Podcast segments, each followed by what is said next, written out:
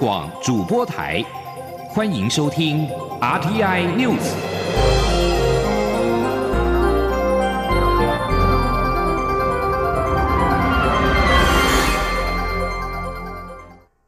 各位好，我是主播王玉伟，欢迎收听这节央广主播台提供给您的 RTI News。今天是二零二零年三月二十六号，新闻首先带您关注国际焦点。英国 BBC 在二十五号报道指出，克莱伦斯宫已经证实，英国王储查尔斯王子在俗称武汉肺炎的 COVID-19 检验呈现阳性反应，并且正在苏格兰进行自我隔离。发言人表示，七十一岁的查尔斯王子显现轻微症状，但除此之外仍然很健康。另外，英国驻匈牙利布达佩斯大使三十七岁的迪克因为武汉肺炎不治身亡。现在疫情席卷欧洲政坛，西班牙副总理卡尔沃经过检测，对 COVID-19 也呈现阳性反应，目前情况良好，正在接受治疗。而在国内疫情方面，中央流行疫情指挥中心二十五号公布，国内新增了十九例 COVID-19 武汉肺炎确诊病例，而且这十九例全部属于境外移入，使台湾的确诊总数来到了两百三十五例。为了避免群聚感染，指挥中心进一步宣布，从即日起，室内超过一百人以上、室外超过五百人以上的公众集会活动建议停办，以减低社区感染的风险。吉林央广记者郑祥云、江昭伦的采访报道。中央流行疫情指挥中心三月初公布大型公众集会指引，建议应避免一千人以上的室内外活动，若要举办，也需依照六项风险指标办理。二十五号更进一步限缩集会活动人数。室内超过一百人以上、室外超过五百人以上的公众集会活动建议停办，以减低社区感染的风险。指挥中心副指挥官陈宗彦强调，主办单位或业者举办相关活动时，应针对能否事先掌握参加者的资讯、活动空间的通风换气情况、活动参加者之间的距离、活动期间参加者为固定位置或不固定位置。活动持续时间及活动期间可否落实手部卫生及佩戴口罩等六项风险指标进行风险评估。若经评估活动性质具有较高风险，建议应该延期或取消，或改以其他方式办理。该项新指引公布后，预料将对餐饮、电影院、运动赛事的举办以及已经奄奄一息的艺文产业界造成更大的影响。指挥中心指挥官陈时中则强调，指挥活动的样态非常多，现在进一步循序渐进限缩，是让民众慢慢习惯这样的改变，先采取柔性的方式，以免万一哪一天政府决定采取更严格的管制时，社会才不会一团乱。陈时中说：“那我们希望透过这样子，万一万一有一天我们要更紧缩或刚性的时候，那我们社会才有所准备。”好，最主要是并不是说进来有什么情况的变化，是在整个大家常在问我说我们的超前准备说，我们的超前准备不断在做，目标设好，好，但是要让社会能够因应，哈，整个社会因应，不是我们政府规定，然后大家就社会一团乱，然后为了这样子而产生问题，所以我们希望都能够柔性的因因啊，这样一步一步的去做，让社会有因应的一个想法出来。陈时中表示，指挥中心拟定政策，让大家有方向感，就可以此来看如何应变。若不行，还可以再来讨论如何调整，这样可以让社会秩序好，也会让大型群聚感染的机会变少。中国电台记者郑祥云、江昭伦台北采访报道。中央流行疫情指挥中心建议，公众集会活动室内超过一百人，室外超过五百人停办。文化部为了降低可能的传播风险，已经要求文化部所属机关、行政法人表演型场馆主办、合办及所属剧团、乐团室内演出活动，自即日起暂停。场馆外租办理的室内演出活动，观众人数超过一百人以上，也建议取消或延期。至于国立故宫博物院南北院区，自即日起管制展场内观众人数不超过百人，并且于大厅设置观众等待区，确实做好观众分流措施。文化部表示，目前已经投入新台币十五亿元的纾困振兴预算，因疫情造成冲击而有营运困难的艺文事业，可以尽速申请纾困补助。现在国内有不少艺文的演出受到严重影响。绿光剧团二十五号忍痛宣布，原定四五月在台北、高雄、台南演出的《人间条件六》未来的主人翁全数取消，损失将近新台币两千万元。团长罗北安表示，原本一月初还在观望，希望四月份能够顺利演出，没有想到疫情拖这么久，不得已痛苦做出四五月份场次取消的决定。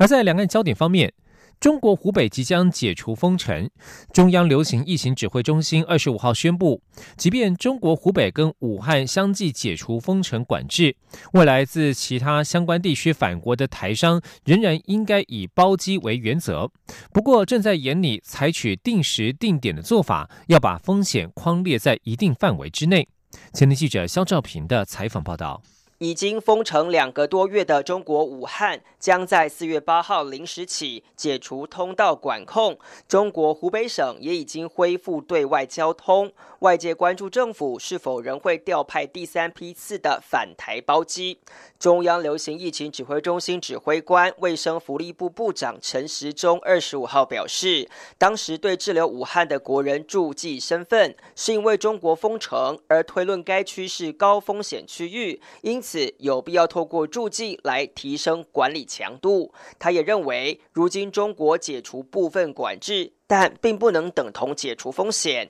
基于防疫还是需要有观察期，台湾也要谨慎处理。而未来想返国的台商，政府不排除会有定点定航的包机原则。他说：“谨慎起见，好，我们认为它还是有在注记上的一个必要，但是我们这个应该是进入一个哈，他既然有这样的宣布，我们必然有这样的应应，哈，就是说要怎么样在这观察期里面。”哈，要怎么样的？哈，更有次次序的管理这东西。所以，哈，在这观察期里面，哈，我们大概就是说方向上，哈，还是以包机为主。好，那当然就是说，我们也不排除说有定点定时的航班。好，那主要还是说希望把这个风险，好，框在一定的范围里面去。针对定点定航的包机原则，陈时中解释会根据人数再进一步规划航班及航点。他说：“好，在上海，好，比如这样讲，大家都比较容易到这边集结。好，然后好机啊，长荣的是好每一天或是隔隔两天，好有哪一班好是专门来载他们的。”好，或者华航有哪一天有哪一班，好，那根据相关的一个人数的掌握，好，那开一定的一个哈定点定时的航班，那然后那一班里面，好就尽量都是以那边归回来的哈有住记的人为主。不过，陈时中也说，包机细节的协商还是需要交由陆委会跟海基会协助进行，而回国后的国人也同样需要集中检疫。他强调，集中检疫不是处罚，而是为了风险管控。中央广播电台记者肖照平采访报道。中国湖北省即将解除交通管制，前总统马英九二十五号呼吁政府取消滞留武汉台湾民众的住记，不要与欧美可自由返国的民众相比有差别待遇。对此，行政院发言人古拉斯尤达嘎回应：中国疫情不透明，武汉又是疫情最严重的地区，基于保护国人健康，当然对武汉回国的民众要有防疫的高标准，并不是差别待遇，更不是歧视。中央研究院开发出十五分钟可以验出结果的武汉肺炎快筛试剂，但是尚未量产。副总统陈建仁表示，快筛工具三个月之内有望量产。抗病毒药物目前在临床实验阶段，估计最快半年内可以问世。陈建仁二十四号接受中央社专访时表示，如果武汉肺炎未来没有办法消失，慢慢变得流感化，病毒将会持续存在。快筛工具、抗病毒药物跟疫苗就很重要。蔡英文总统指示他跟行政院副院长陈其迈、政务委员吴振中组成团队，整合经济部、中研院、国国卫院等相关研究团队，协助加速研发。至于疫苗，陈建仁指出，现在还在动物实验阶段，可能要一年或一年半才会完成。对于武汉肺炎 （COVID-19） 疫情全球蔓延，陈建仁表示，无知是传染病散播最重要的武器，呼吁中国应该要有世界公民的责任，让疫情更透明。陈建仁十九号在脸书分析各国武汉肺炎的检验情况时提到，只有中国大陆和伊朗官方资料没有列在维基百科，资讯疫情资讯不够透明。中国官媒新华网以匿名文章指陈副总统是披着专业外衣，公然胡说造谣。对于新华社的批评，陈建仁不愿意多做回应和评论，但他强调自己所提出的都是官方的资料。继续关注疫情对经济活动的冲击。COVID-19 武汉肺炎疫情持续延烧，台湾经济研究院二十五号公布二月份制造业、服务业、营建业三大产业营业气候点全面下滑。台经院指出，三月份的数据恐怕会更惨，疫情高峰期还没出现，但是台湾经济相对各国是比较乐观的。前天记者杨文军的采访报道。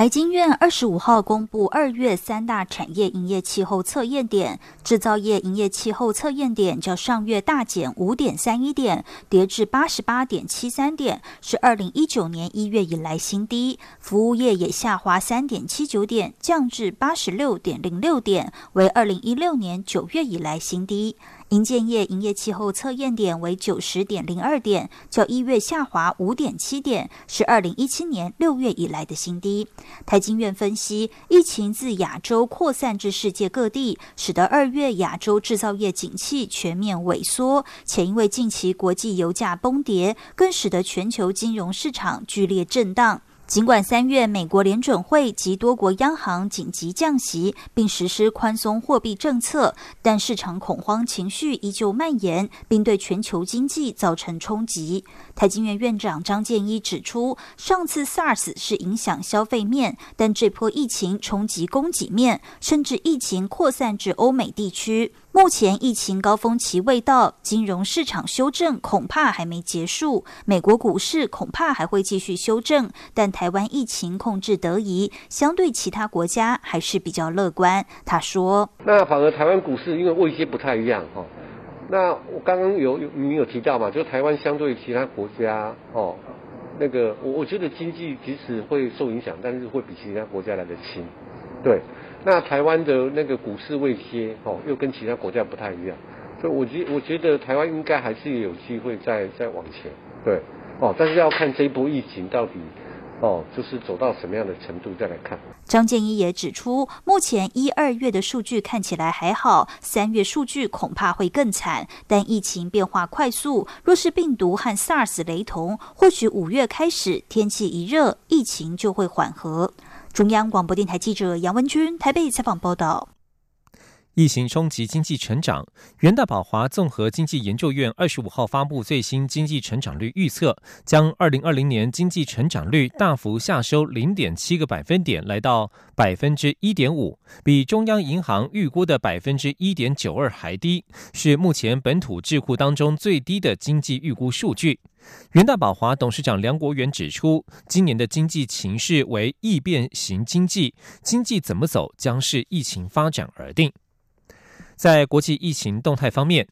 意大利民防保护局二十五号表示，武汉肺炎不治人数增加了六百八十三人，累计来到七千五百零三人死亡。但是，相较于二十四号的新增死亡人数，二十五号增加的不治案例有所减少。至于境内确诊人数来到了七点四万人，民防保护局局长波瑞里依照惯例没有依照惯例出席记者会说明数据，因为他自己也出现了发烧症状，正在接受病毒筛检。土耳其卫生部长卫生部。在境内宣布，二十五号新增了三百四十三起的病例，累计确诊数来到一千八百七十二例，共四十四人死亡。在过去两个星期，有至少三十人误以为可消毒而饮用纯酒精，导致丧生。在疫情严峻的伊朗，六号以来也有至少一百九十四人因为不当饮用酒精而死亡，有一千多人中毒。在美国纽约州的病例持续激增，二十五号冲破三万人大关。但纽约州长古默表示，住院病例倍增的预估时间已经从两天拉长到四点七天，显示州政府控制人群密度的措施有助于减缓病毒散播。纽约州确诊总数占了全美的一半，死亡人数约占三分之一左右。而现在值得关注的是亚洲方面，日本的疫情。日本境内二十五号新增了九十六起武汉肺炎确诊病例，超过二十四号的新增七十一例，创下单日新高纪录。累计确诊感染数一千三百零七人。若是加上钻石公主号确诊的七百一十二人，总计确诊两千一百两千零一十九人。其中在东京这三天确诊人数超过七十人。东京都知事小池百合子二十五号晚间召开紧急记者会，表示东京面临疫情爆发的重大局面，呼吁民众本周末尽量不要外出。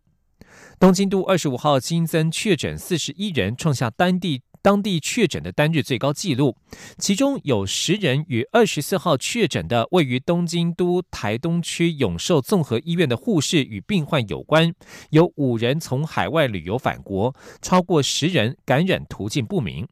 小池百合子在记者会上拿出了“疫情爆发重大局面”标语的看板，呼吁市民要有危机意识。这里是中央广播电台。我是中央流行疫情指挥中心副指挥官陈宗彦。目前所有入境人士一律需居家检疫十四天，居家隔离或检疫期间绝不可外出。如果有日常生活需求，无家人可协助，包括就医安排、慢性病领药、送餐、垃圾清运、心理咨商等，都可联络各县市关怀中心。如您正接受居家隔离或检疫，不可外出。防疫期间，请大家给正在居家隔离或检疫的亲友支持与鼓励。有政府，请安心。资讯由机关。提供。是阳光，翅膀打开了世界之窗；是阳光，翅膀环绕着地球飞翔。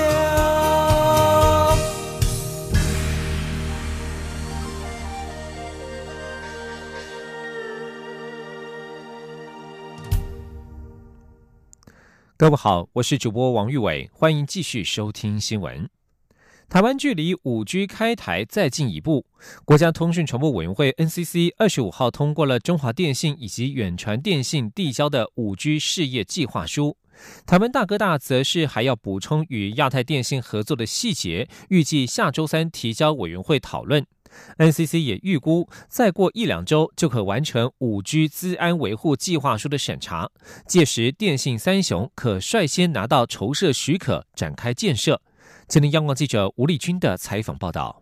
NCC 主任秘书肖其宏二十五号宣布，台湾五大电信业者今年投入的五 G 得标金总计新台币一千四百二十一点九一亿元，目前都已缴入国库。此外，包括中华电信、远传电信及台湾大哥大等电信三雄的五 G 事业计划书，也经 NCC 邀集十一位在通讯技术、财会、经济、消费者保护等领。领域的专家学者组成的审查委员会初审通过。此外，NCC 也在二十五号的例行委员会议正式通过中华电信和远传电信的事业计划书。肖启宏说：“那今天是中华跟远传两家有提到委员会讨论。那另外台湾大哥大，因为它是跟亚太有合作，那有一些合作的细节，他要再补充资料，所以他虽然经过初审委员会。”通过，但是还没到委员会讨论。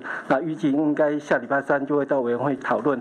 那。除了事业计划书的变更，另外还有一个治安计划书也在紧锣密鼓。那相信也在这一两个礼拜内可以完成。肖启宏指出，待电信三雄的治安维护计划书也通过审查后，即可获得五 G 行动宽频筹设许可，尽快展开五 G 建设。至于台湾之星及亚太电信的事业计划书，也已送到 NCC，不过因为送达的时间。比较晚，因此尚未审查。肖启宏也说明，业者初期的五 G 建设都将优先采用当前的技术主流，也就是架构在四 G 基地台上的非独立系统 （Non-Stand-Alone） 完成开台。三五年后再是市场发展，逐步转换为独立系统 （Stand-Alone），提供全面性的五 G 服务。中央广播电台记者吴丽。军在台北采访报道。继续关注司法焦点，包括监所等矫正机关是受刑人聚集的场所。为了避免武汉肺炎疫情入侵，法务部长蔡清祥要求各矫正机关要详实调查新收容人，若是有旅游史或接触史，一律要隔离十四天。蔡新祥并且提到有外国监狱出现暴动的情况，法务部对此是引以为戒，已经提早部署。前天记者欧阳梦平的采访报道。为了避免人群密集的监所等矫正机关出现群聚感染，法务部长蔡清祥二十五号受访时表示，法务部已经订定应变措施，对于新收的人犯，都要先调查其旅游史及接触史，要采取比一般更严格的过滤处理。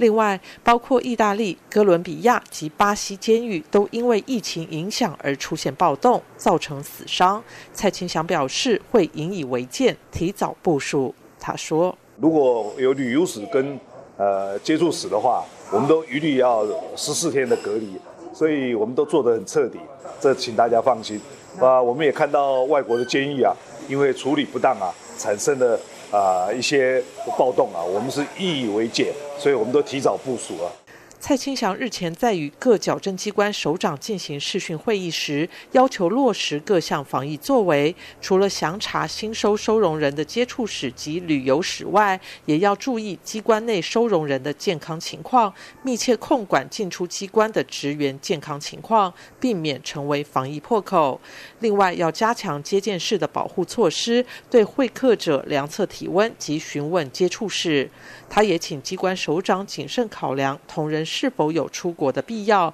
以减少被感染的机会。蔡清祥也在六号前往北部地区收容人数最多的台北监狱视察模拟演练。如果出现确诊个案，将于监内落实分仓分流，避免疫情扩大。中央广播电台记者欧阳梦平在台北采访报道。继续关注政坛动态。国民党不分区立委吴思怀上任之后发言屡屡引发争议。国民党主席江启臣二十五号在中常会中表示，他将要求即将成立的改革委员会建立立委考评办法，作为不分区立委去留的机制，以及区域立委提名的考核，以党纪落实，作为再造国民党品牌价值的第一步。今天央广记者刘品熙的采访报道。国民党不分区立委吴思怀上任后争议不断。之前的书面质询内容质疑蔡英文总统挑衅中国，之后又被指向国防部索取机密资料，皆遭致批评。吴思怀日前的书面质询稿更指攻击绕台，在法理上不算挑衅，再惹争议。国民党立刻发新闻稿切割。国民党二十五号下午召开中常会，党主席江启臣在会中发表公开谈话，他表示。国民党公职与明代的言行及问政表现，都代表国民党的品牌价值，直接连结国民党的社会形象。但近来部分不分区立委的问政表现，让国民党的形象再次受到考验，不但遭到对手政党猛烈攻击，引发一般社会大众强烈质疑，甚至让党的支持者再次沮丧失望。江启臣指出，国民党进行不分区立委提名时，所有的提名同志都签署承诺书，承诺书中明确提到，当选就职后，个人言行举止绝不损及本党形象，经查证属实，愿受党纪处分，并依相关规定注销被提名，显示国民党对于不分区立委的言行及问政品质有约束及辅导的权利与义务。未来他会要求改革委员会建立立法委员考核评鉴办法，并具体落实作为不分区立委去留的机制。他说：“我更要要求接下来的改革委员会应该更具体的建立立法委员考核评鉴办法，用人民期待的标准来要求包含我自己在内的党籍立法委员，建立制度更要落实制度。”评鉴的结果不但要作为副分区委员去留的机制，更要作为区域委员提名的考核，用党纪落实作为再造国民党品牌价值的第一步。江启臣强调，目前正值党内改革全面启动的关键时刻，更是国民党转型重生的重要契机。国民党与人民间的信任根基已经没有继续被侵蚀的本钱。他要再次恳请所有参政同志，以党为念，以国家为念，更要以人民为念。不但要用行动坚守在野党的监督立场，更要用行动与人民站在一起，赢回人民的信任。央广记者刘聘熙在台北的采访报道。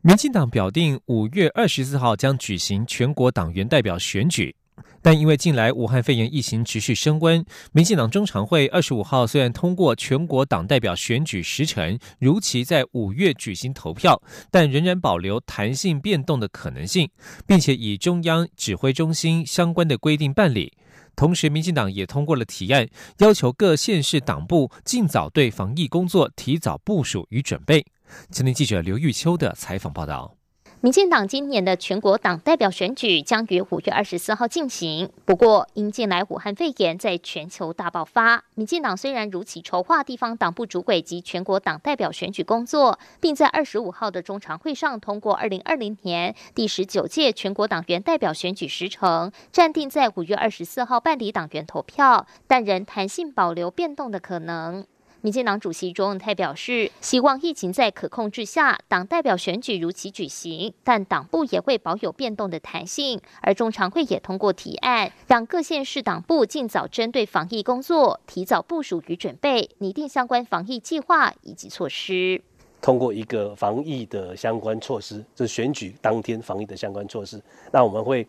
呃，拿取。呃，中选会、CDC 所有的相关单位，他们现在对外所发布的一些关于大型活动等等的办法或是注意事项，我们来做一个呃综合性的讨论，再做弹性的决定跟调整。另外，民进党中常会中也邀请作家范畴就武汉肺炎对于两岸及国际政局的影响进行分析报告。中泰听取报告后，也才是指出，近来武汉肺炎疫情在欧美各国急剧扩散，已造成全球大流行，境外移入的确诊案例也持续增加。但台湾不可自乱阵脚，或被假讯息误导而恐慌，分散了防疫的能量。尤其中国对台的统战，包括讯息战、军机恫吓，从来没有也不会因为疫情而停歇。国人需审慎应对。中台强调，面对世界政局的变化，台湾的民主自由向来是最坚强的后盾。他呼吁全体国人在此关键时刻务必配合中央流行疫情指挥中心的指挥。党中央也再次强烈要求党内同志暂缓一切非必要的出国与群聚活动，落实相关防疫措施。中央广播电台记者刘秋采访报道。将焦点转到国际间。由于美国将寄出更多的刺激方案，投资人预期美国国会就快要通过经济刺激方案来对抗疫情的冲击。美国华尔街股市二十五号是涨多跌少，道琼工业指数当场上涨了四百九十五点六四点，涨幅百分之二点三九，以两万一千两百点五五点作收。标准普尔五百指数上涨了二十八点二三点，涨幅百分之一点一五，收在两千四百七十五点五六点，与道琼工业指数都是连续两。两天收红，不过科技股纳斯达克指数则是下跌了三十三点，收在七千三百八十四点三点。而在欧洲股市方面，由于企业纷纷采取动作，也预期美国将祭出更多的刺激方案。欧洲主要股市二十五号延续二十四号的涨势收红，三大指数的涨幅在百分之一到百分之四不等。在国际油价方面，美国国会在对抗疫情的纾困法案上取得了进展，激励油价二十五号走阳。但是，石油市场供过于求的现象仍然趋于严重，油价仍将持续波动。纽约商品交易所西德州中级原油的五月交割价上涨了四十八美分，来到每桶二十四点四九美元。伦敦北海布伦特原油五月交割价上涨了二十四美分，来到每桶二十七点三九美元。在国际情势方面，美国国务卿蓬佩奥表示，七大工业国集团 G7 成员国的外长二十五号在会议上都同意，中国正针对俗称武汉肺炎的 COVID-19 大流行发动了假消息攻势。法新社报道。蓬佩奥在会后向记者表示，今天上午的会议当中，每个国家都深深意识到中国共产党正在从事假消息活动，试图扭转风向，使其偏离真正发生的情况。而这一次的 G7 外长会议，因为工位考量，采取视讯会议的方式进行。根据统计。中国一到二月份手机用户大减了至少一千四百四十七万个用户。从疫情严重冲击经济到用户是否安在等揣测四起。中国官方二十五号解释，原因之一是疫情导致社金活动减少，一些易付卡用户因此停号。中国工信部信息通信管理局长韩夏表示，经官方向电信商了解，初步分析可能有两个原因。首先是受到疫情的影响，而这一次的疫情也使得新用户的成长速度有所放缓。同时，部分的易付卡用户因为无法复工复产，社会经济活动需求减少，于是办理停号。以上新闻由王玉伟编辑播报，谢谢收听。